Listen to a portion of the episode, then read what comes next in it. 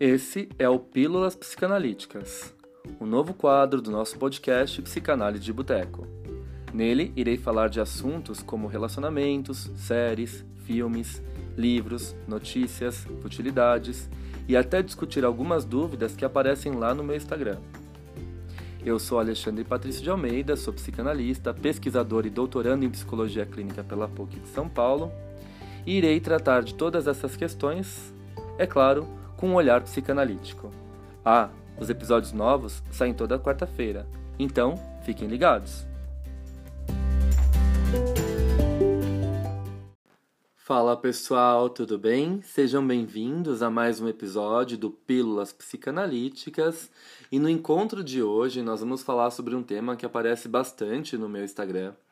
Sempre com pessoas me perguntando a respeito, já fiz alguns posts sobre esse assunto, mas eu acho interessante a gente dedicar não só o episódio de hoje do podcast, do Pílulas, desse quadro mais curtinho, mas outros episódios também. Eu acho que essa discussão rende bastante e eu pretendo explorar ela com profundidade.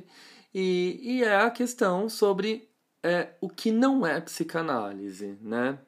Isso não é psicanálise, que a gente vê muito uh, hoje em dia com as especializações, a psicanálise difundida nas redes sociais, uh, nas mídias digitais, muita gente falando que é psicanalista. Então, será que é ou não é? O que, que regulamenta? Tem um conselho, tem uma carteirinha, tem um distintivo. E para bater esse papo, eu tô com ele, figura carimbada aqui no nosso Psicanálise de Boteco, o psicanalista, mestrando em Psicologia Clínica pela PUC de São Paulo, também psicólogo, Felipe Pereira Vieira. Fala pessoal, tudo bem? Bom, Fi, no episódio de hoje, então, como eu falei, a gente vai discutir um tema meio polêmico, assim, né? Sim, vamos causar polêmica. Vamos causar polêmica e vamos tentar desfazer mal entendidos, né? Pois é. Porque eu acho que muitas pessoas confundem a questão é, de como ser psicanalista com a obrigatoriedade do curso de, de psicologia, falar ah, a psicanálise é uma abordagem da psicologia, e a gente vai ver que não é bem assim que a banda toca, né? A psicanálise ela é uma ética própria, enfim. Você, enquanto estudante, o que, que você pensava a respeito da psicanálise? Suas dúvidas? O que, que você pensava que precisava ser para ser um psicanalista? Precisava ter, fazer, enfim? Acho que a primeira coisa que aparece é tipo, bom, para você exercer a psicanálise, você tem que ter uma graduação de psicologia. Pelo uhum. menos nós quando entramos no curso de psicologia a gente acredita nisso né? Que é, é, de fato a psicanálise é um braço da psicologia e é isso. Uhum. mas depois eu entendi que não que existem é, outras formas de se tornar psicanalista né? Dentre elas fazendo análise pessoal e estudando por longas e longas horas fazendo supervisão É, você deu risada porque eu falei longas e longas horas. Né? porque são longas e longas horas mesmo. Você se identifica com isso? Eu me identifico muito. Ainda mais que eu decidi seguir carreira acadêmica, mestrado, doutorado em psicologia clínica, enfim. Bom, é, eu acho interessante você falar dessa sua concepção e também o que você pensava quando você estava na graduação. Vale sempre é, ressaltar que a psicanálise ela nasceu como um braço da medicina. O Freud era médico, neurologista, Sim. né? E ele cria uma, um método de tratamento, de escuta para aquelas pacientes que estavam em sofrimento que naquela época se enquadravam numa estrutura de histeria, né? As famosas histéricas do Freud. Então elas ficavam ali nos hospitais psiquiátricos, tendo intervenções extremamente abusivas, como tratamento com eletrochoque, banho de água fria, sofriam maus tratos, eram marginalizadas, e o Freud ele vai ouvir essas mulheres, né, fazer ali o que uma das pacientes chama de talking cure, né, a cura pela fala, é, e começa a associar, a trazer conceitos que estão ali guardados, lembranças, memórias, reminiscências, que são construídas né, a partir do tratamento psicanalítico. Então, é, escutando que se chega ao processo de cura, que não significa livrar o sujeito do sintoma, uhum. mas fazer o sujeito lidar bem com ele próprio. Sim. Né? Eu sempre falo que a psicanálise promove um casamento do sujeito com ele próprio, e isso é muito bonito da gente perceber. É você se aceitar é, acho que a gente sempre fala isso aqui no podcast, né? aceitar suas qualidades e também seus defeitos, saber reconhecer as suas potencialidades e também as suas vulnerabilidades e por aí vai, né? Mas a psicanálise promove esse casamento do sujeito com ele próprio. Bom, mas como eu falei, ela nasce a partir da medicina. Ela é um braço da medicina. Certo. E a psicologia começa a se estruturar a partir da psicanálise. A psicologia ela é mais jovem que a psicanálise. Né? Então, aí começaram a nascer as graduações em psicologia, Hum, né? E aí, ah, aí vieram outras modalidades de psicologia, a psicologia cognitivo-comportamental, a fenomenologia, ah, que são abordagens da, da psicologia. E você também pode ser um psicólogo e atender na linha psicanalítica, né? na abordagem psicanalítica. Eu sou psicólogo e atendo na abordagem psicanalítica, mas não sou um psicanalista padrão ortodoxo, que o paciente tem que vir quatro, cinco vezes na semana, análise de 50 minutos, ou senão aquele lacaniano extremo que faz o corte, análise pelo significante, né? jogar o sujeito ali na falta, enfim. Você pode ser um psicólogo que atende pela linha psicanalítica. O que não pode, o que não dá para fazer, é misturar abordagens no atendimento caso você seja psicólogo, né? Certo. Bom, fala. Acho que, não, acho que vale a pena ressaltar que é, existem uma, uma- algumas exigências, né? É, é claro que para você ser um bom psicanalista, a gente pode colocar assim, né? De, de, de primeiramente fazer análise pessoal, né? Sim. E isso a gente não tem na graduação. Sim, exatamente. Fantástico você lembrar isso. Eu acho que, independente se você for fazer um curso de psicanálise de formação, se você estudar psicanálise por fora, participando de grupos de estudos, né, e montando a sua formação, que a gente costuma dizer uma formação autogerida, né, você constrói a sua formação como psicanalista, você precisa embarcar aí é, navegar nos mares obscuros aí nos mares profundos do inconsciente em primeira pessoa, Sim. né? Na própria carne. Você tem que vivenciar a análise pessoal. Um bom analista é aquele que nasce no divã, né? E eu sempre eu sempre falo, a análise de um paciente só chega até onde foi a análise do próprio analista. Então, uma coisa não pode ser separada, dissociada da outra, né? A análise começa com a experiência de psicanálise eh, pessoal do próprio candidato a analista, do próprio estudante a analista, né? Então, isso é fundamental e, como você bem falou, não é exigido no curso de psicologia. Os professores recomendam, Exato, eles mas, recomendam. é, mas muitos alunos não fazem, muitos alunos falam que não precisam, né? Eu sou professor, fui professor durante anos, hoje eu estou atuando mais na pós-graduação, mas lecionei muito na graduação de psicologia e eu ouvia frequentemente dos meus alunos: ah, não vou fazer terapia, eu não preciso, imagina. né? Sim, inclusive em, é, eles alcançam ali a formação sem ao menos ter passado por um processo analítico na vida. Ou terapêutico, né? Nem precisa Ah, ser sim, analítico, sim. terapêutico. Ah, eu quero seguir a linha comportamental, a, a abordagem é, cognitivo-comportamental, mas eu nunca fiz, né?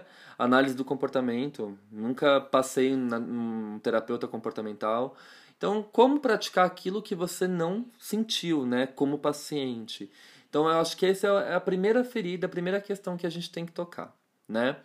Mas voltando um pouco à psicanálise em si, a psicanálise é uma profissão livre, alguns falam que ela é uma ocupação, ela não é uma profissão regulamentada, embora reconhecida pelo Ministério do Trabalho e Emprego, pelo código 2515.50, amparada pelo decreto número 2208, de 17 de abril de 97, que estabelece diretrizes e bases da educação nacional, né?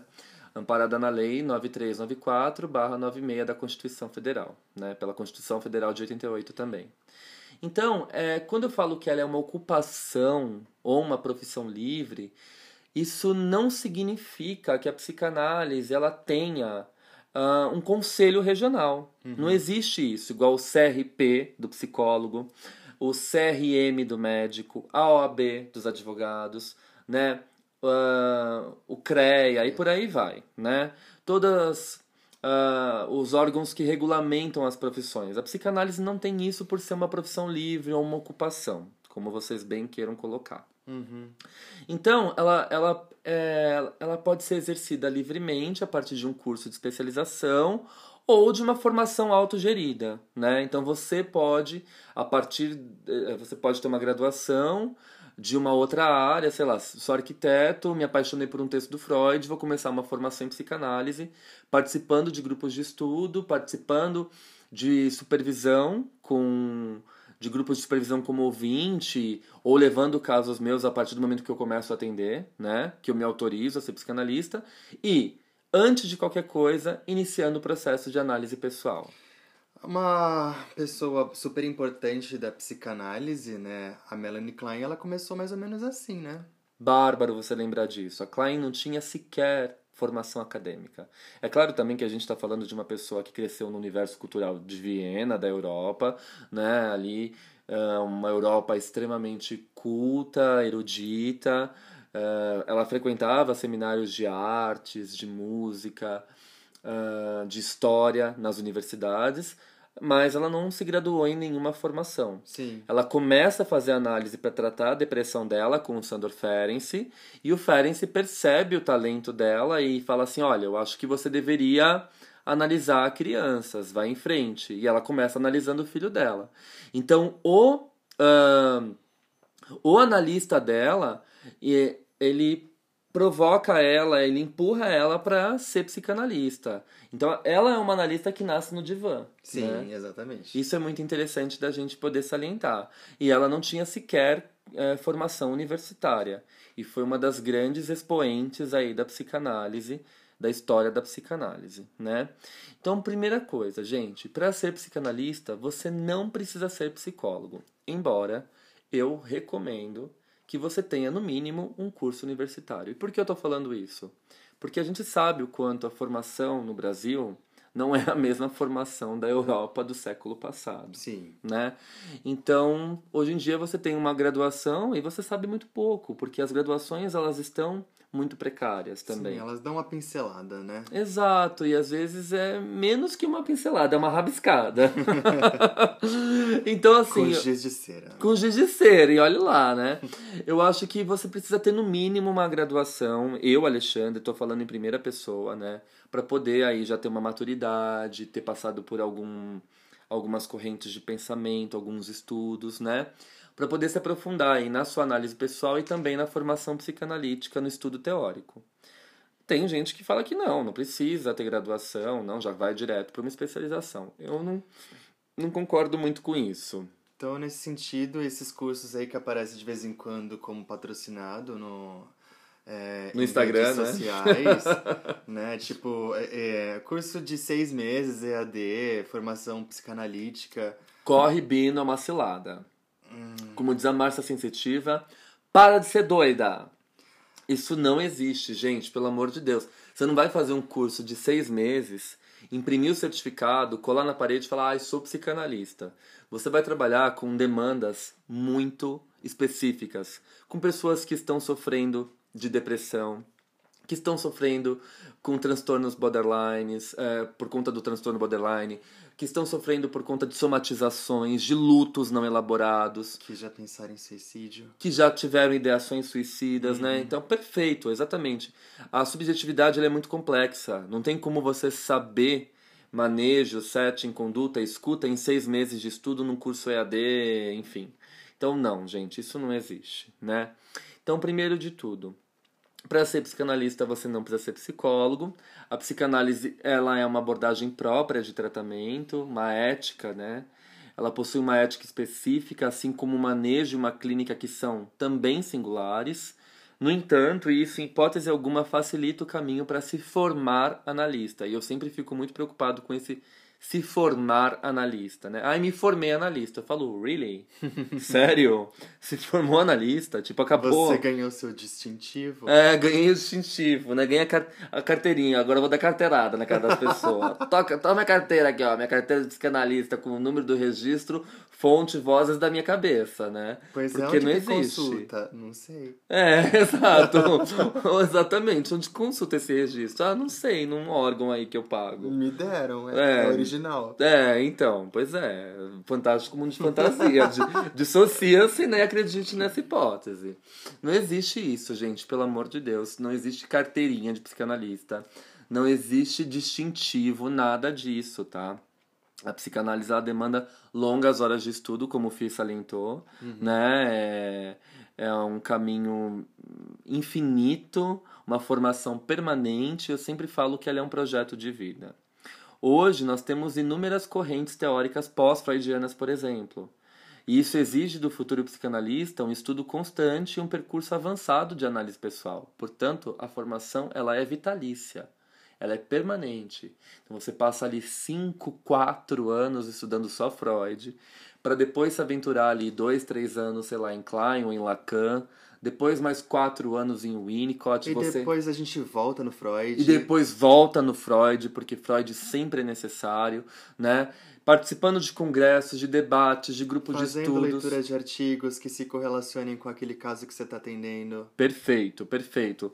Atualizando o seu conhecimento em relação a determinada psicopatologia ou forma de sofrimento psíquico. Ouvindo outros casos é, de colegas, amigos em supervisão. Exato. Então, é, é algo extremamente profundo, né?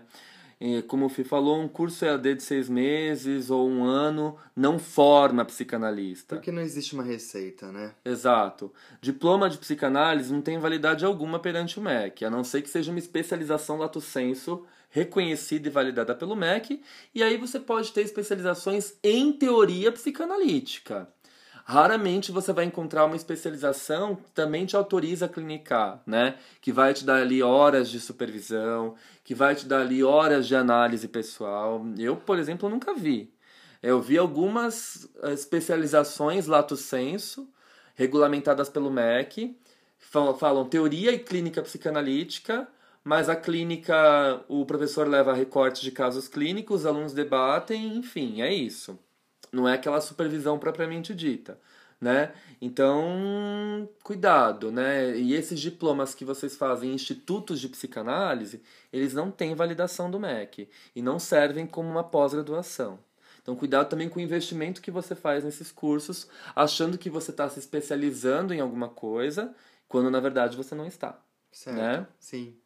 E o diploma também não autoriza ninguém a ser psicanalista. Gente, diploma é um fetiche que as pessoas querem, né? Por isso você pode construir a sua formação participando com frequência de grupos de estudos ministrados por psicanalistas sérios e éticos que já tenham um percurso aí relevante na clínica, na teoria, enfim, no campo psicanalítico de forma geral. Né? Uhum. Junto a isso, você precisa manter a sua análise pessoal em dia e a supervisão clínica caso você decida iniciar os atendimentos. Um percurso de, no mínimo, três anos estudando muito, é, com regularidade e com frequência. Né? No mínimo, eu diria. Outra coisa, gente, já vi também no feed anunciando, ah, venha fazer o nosso mestrado, nosso doutorado livre em psicanálise. Gente. o que, que é um doutorado livre? Ai, não sei, eu acho que é um doutorado que você entra você pode sair correndo, né? Com as portas abertas, né? Ai, meu Deus. Livre, né? Assim, livre. Entre e seja livre. Liberte-se. Dissocia-se. Dissocia-se. Gente, que, que, que história é essa desse livre? Pelo amor de Deus todo programa de mestrado e doutorado para existir, ele tem que ser validado pela CAPES, né? Então, e ele recebe uma nota, uma avaliação da CAPES de 3, que a é uma 7, nota muito né? baixa, a 7, que é uma nota de excelência. Então, os programas eles precisam ser regulamentados. Existe mestrado e doutorado em psicanálise? Existe uh, na Federal do Rio de Janeiro, na PUC de São Paulo, na área de psicologia clínica, você tem um braço que é o método psicanalítico e formações da cultura, na USP, também dentro da psicologia clínica e da psicologia social, você tem linhas de pesquisa relacionadas à psicanálise. Então, são é, especializações estrito senso, ou seja, mestrado, doutorado, validados pela CAPES, né? E tem ali uma qualificação que de fato vale, né? Então não, é, não, é, não existe nada livre, gente, pelo amor de Deus, assim. Aí ah, eu vou fazer um mestrado livre de psicanálise na instituição é, Fundações Tabajara. Não, não vai. Não existe isso, gente, pelo amor de Deus. Isso é muito sério, tá? Então não invista seu tempo, seu dinheiro nessas bobagens, nessas tosquices. Gente que vende esse produto está enganando as pessoas e agindo de má fé, no mínimo, tá? Como reconhecer se uma formação em psicanálise é boa, Felipe? Conte para nós, o pessoal de casa quer saber. Como que a gente reconhece se uma formação em psicanálise é boa? Ah, eu, eu, sinceramente, eu não sei se, se é possível responder essa pergunta, uhum. porque para isso a gente tem que entender qual, é, qual é o quadro docente dessa instituição, né? qual é a formação desses professores, Perfeito. Se, se são pessoas que têm ali, quem sabe, um mestrado, um doutorado, cursos de extensão, enfim. Né? Quem é a pessoa que está ali do outro lado te ensinando tudo aquilo, né? e a bagagem clínica desses profissionais, Sim, né? Eu acho que para você lecionar psicanálise, você tem que ter um percurso clínico aí significativo, né? É... Uma experiência mínima que seja, você tem que ter, né? Então, eu acho que isso são, sei lá, são bases que dão uma maior garantia ao curso de formação. Apesar disso também não significar que o curso vai ser excelente, tá, uhum. gente? É, você vê cursos aí com profissionais muito sérios, com psicanalistas excelentes, mas que possuem uma didática terrível. É. Eu falo em primeira pessoa, né? Eu já Sim. passei por isso. Eu, eu fiz uh, duas formações em psicanálise em institutos muito sérios em São Paulo. E eu tive professores muito excelentes, muito bons, e tive professores que deixaram a desejar né, que ficavam psicanalizando na aula e não ensinavam, não compartilhavam, não trocavam, não tinham didática alguma para transmitir o conhecimento. Então isso também é relevante, tá? Bom, como a gente já está falando desde o início, eu vou repetir, eu vou ser bem redundante nisso. Não existe carteirinha, distintivo ou número de registro de psicanalista. Essas pessoas que ficam passando no seu feed patrocinadas, junte-se a nós, ao nosso Instituto de Psicanálise e ganhe o seu número de registro da profissão. Gente, isso é ridículo. Isso é piegas. Isso é tosco. Isso não existe. É, muito cuidado. Sabe? Não existe. Ah, você paga para nós uma anuidade, você vai ter um número de registro para ser psicanalista. Que isso, gente? Isso é absurdo, sabe? Não é inconcebível. Isso não existe. A própria psicanálise, é, fundada por Freud e hoje representada pela IPA, International Psychoanalytic Association, não existe isso, número de registro. Os psicanalistas se formam e são membros filiados à IPA né, representados aqui pela Sociedade de Psicanálise do nosso país, a Sociedade Brasileira de Psicanálise de São Paulo, a Sociedade Brasileira de Psicanálise de Porto Alegre, do Rio Grande do Sul e por aí vai, né? É, a gente tem vários núcleos em vários lugares do país, mas nem elas que são filiadas à IPA, né, que foi uma criação do Freud, trazem, é, oferecem esse número de registro. Então isso não existe, tá? É, isso são objetos de fetiche que enganam facilmente quem se atrai por tais apetrechos, né? Na tentativa infantil de ser reassegurado por uma classe, gente. Então isso quer dizer muito sobre a pessoa que corre atrás desse serviço. Sabe, quem é um bom clínico, um bom psicanalista, não precisa de distintivo nem de carteirinha, até porque isso não existe. Se você está comprando esse produto, esse produto é fake né? Esses dias apareceu no meu feed. Se você é terapeuta holístico, se você é terapeuta espiritual, se você é terapeuta floral, se você é psicanalista, se você é psicopedagogo, se filia ao nosso instituto e ganhe sua carteirinha. Nem a psicopedagogia é regulamentada no país. Não existe conselho regional de psicopedagogia. Não existe. Existe a Associação Brasileira de Psicopedagogia né? E aí você pode pagar para a associação para ser um membro associado, mas isso não te dá um número de registro, um carimbo, como tem o psicólogo, o médico, enfim.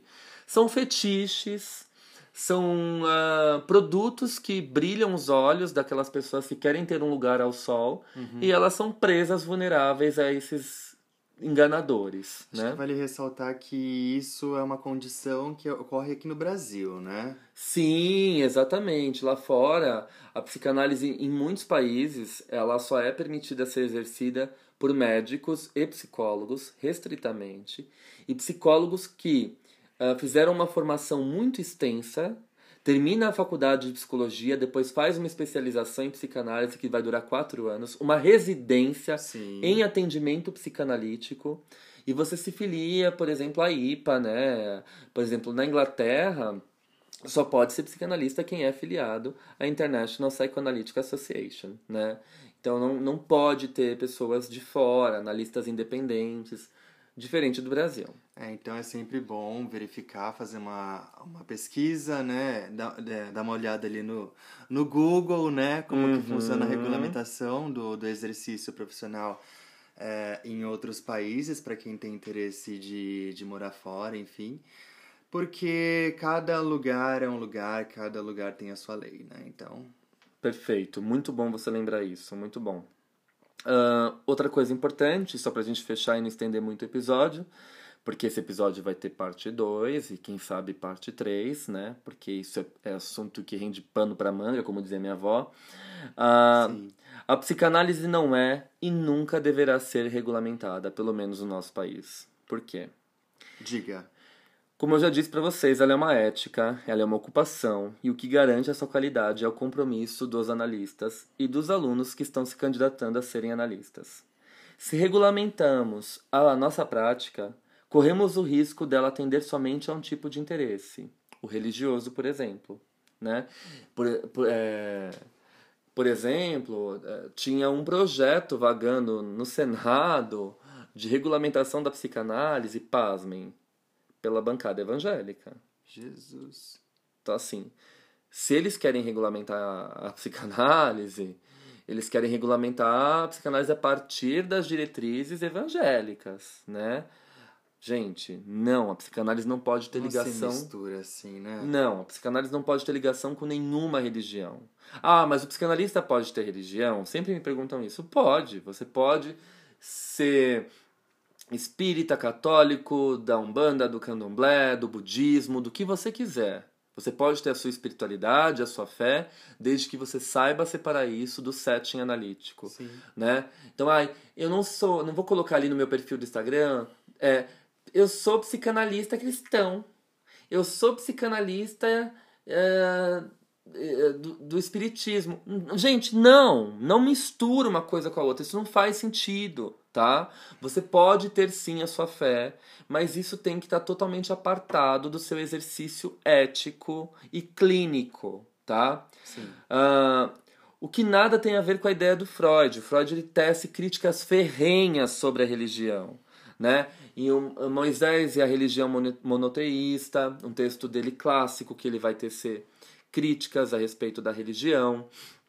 O mal-estar na cultura, psicologia das massas e análise do eu, textos do Freud que ele vai deixar bem claro qual é a opinião dele a respeito da religião. Então, não, não tem como misturar psicanálise com interesse religioso, né? Então, essas questões a gente precisa se atentar. Ai, mas eu sou psicanalista e eu também gosto muito de atender meus pacientes por uma vertente espiritual. Parabéns, lindo para você. Você você pode fazer isso, mas o que você está fazendo. Não é psicanálise. Não é psicanálise. É Perfeito. alguma outra coisa. Né? É alguma outra coisa que você inventou, fonte, voz da sua cabeça. Ai, mas faz bem, eu tenho um compromisso com meus pacientes. Parabéns, ótimo para você. Né? Mas o que você está fazendo não é psicanálise. E não vem com essa, ah, esse discurso dele é quadradinho porque ele é fiel a Freud. Gente, para com isso, menos, sabe? Não, meu discurso não é quadrado. Quem me conhece sabe que eu percorro todos os autores da psicanálise, né? É, e o que é psicanálise é psicanálise. Freud, Klein, Bion, Winnicott, Lacan, Ferenczi, uh, Ogden, André Green e por aí vai. São os grandes estudiosos, os grandes teóricos da psicanálise que a gente segue. Não tem como você ficar misturando coisas que são de fora, embora você possa ter interesse é, por estudar filosofia, fenomenologia, mas na sua prática psicanalítica você tem que exercer uma ética da psicanálise. E essa ética é uma ética própria, de escuta própria, de cuidado próprio, que tem uma relação muito peculiar e muito singular com o sintoma e com a subjetividade das pessoas. Então você pode misturar sim o que você quiser, mas o que você está fazendo não é psicanálise, você tem que ter ciência disso né? Então eu acho que essas são algumas das questões. Como eu falei, isso rende muito assunto. Essa é só a parte 1, pra gente não se estender. Na verdade, a ideia era, era o episódio fica com 10 minutos. Acho que passou um pouco. acho que ele passou um pouco, mas uh, a gente vai fazer um outro encontro para discutir a parte 2 desse assunto porque ele rende bastante, tá? E também é uma forma de poder informar vocês, esclarecer o que é psicanálise de fato. Muitos psicanalistas famosos, respeitados no nosso país, não são psicólogos, né? A guisa de exemplo aqui, Vladimir Safatli, Renato Mezan, uh, Joel Birman, não são psicólogos, né? Vieram de outras formações. Então a gente precisa ter isso bem claro e saber também que não é um cursinho de seis meses eu imprimir o diploma, comprar uma carteirinha que vai me autorizar a ser psicanalista. A questão ela é muito séria. Né? O estudo da ciência freudiana é profundo. E constante. E constante. Perfeito. Eu acho que isso serve para a gente fechar com chave de ouro. Tá? E causar inquietações em vocês para que vocês fiquem pensando nisso e que de alguma forma esse, esse podcast, esse episódio, sirva de orientação para vocês não caírem aí no conto do vigário, né? que tá cheio na internet. Gente, é isso. Obrigado pela escuta, pela presença. Compartilhem com os amigos.